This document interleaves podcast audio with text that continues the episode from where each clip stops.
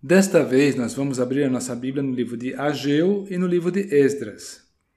As duas passagens fazem menção ao mesmo momento histórico, por volta de 500 a.C., quando um remanescente do povo judeu retornou do cativeiro babilônico a Jerusalém e começaram, conforme a vontade de Deus, a empreitar a obra de reconstrução do templo.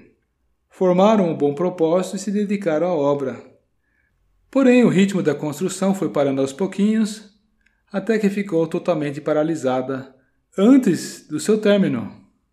Esdras 4, versículo 24 diz claramente: Cessou, pois, a obra da casa de Deus, a qual estava em Jerusalém. Hum, isso me faz lembrar daquele jingle. Porque parou, parou porque, porque parou, parou porque. Qual será que foi o motivo? Segundo o relato do livro de Esdras, houve uma manobra política, um ato governamental que embargou a obra. E isso de fato aconteceu. Porém, um outro escritor bíblico da mesma época, um profeta de Deus, Ageu, ele lança uma luz totalmente diferente sobre essa mesma questão e agrega uma outra perspectiva a esse mesmo fato. Aquela consagração, aquele bom propósito que se manifestou no começo foi aos poucos diminuindo. O povo de Deus, o povo de Israel, passou a valorizar cada vez menos a obra da casa do Senhor e a dedicar cada vez mais atenção às suas próprias casas, a seus próprios negócios.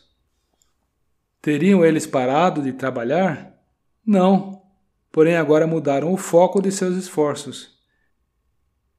A atenção não estava mais na casa do Senhor, no interesse de Deus, mas cada um estava buscando os seus próprios interesses.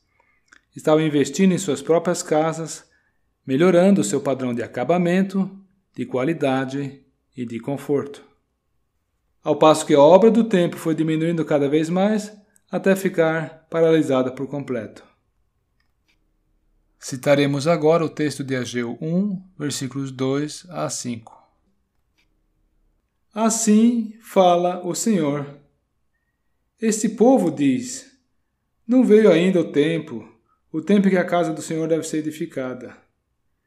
Veio, pois, a palavra do Senhor por intermédio do profeta Ageu, dizendo: Acaso é tempo de habitares vós em casas apaineladas, enquanto esta casa, o templo, permanece em ruínas? Ora, pois, assim diz o Senhor dos Exércitos: Considerai o vosso passado. Considerai o vosso passado. Ou então há uma outra versão bíblica que diz: Considerai os vossos caminhos. Considerai os vossos caminhos. Será que Deus não está falando a mesma coisa para nós hoje? Para mim e para você? Considerai os vossos caminhos. Considera o vosso passado. O que você anda fazendo? Quais são as suas prioridades? Onde tem estado o teu coração? Como você tem preenchido a sua agenda? Que valor você tem atribuído à causa de Deus? As reuniões dos santos são relevantes para você? Você tem recorrido à palavra de Deus e se orienta por ela? Os preceitos divinos têm tido algum peso quando você toma suas decisões? De que forma, de que maneira podemos evidenciar que a causa de Deus ainda tem prioridade máxima em nossas vidas, hein? Claro, a vida prática apresenta muitas demandas que requerem nosso tempo. Há prescrições legais a observar, como, por exemplo, preencher o imposto de renda, que toma tempo. Temos obrigações familiares, profissionais, escolares, Há coisas de aspecto prático, como por exemplo a manutenção da casa, a manutenção do carro. Às vezes a saúde também tem as suas demandas. Tudo isso merece atenção. E não há nenhum aspecto desses que deveria ser desconsiderado. Ainda assim, é muito pertinente a mensagem que o profeta enviado pelo Senhor trouxe a Israel. Considerai o vosso passado, considerai os vossos caminhos Será que o Senhor tem tido a prioridade ali?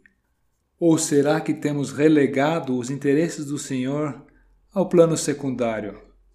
Ou, talvez, até o último plano?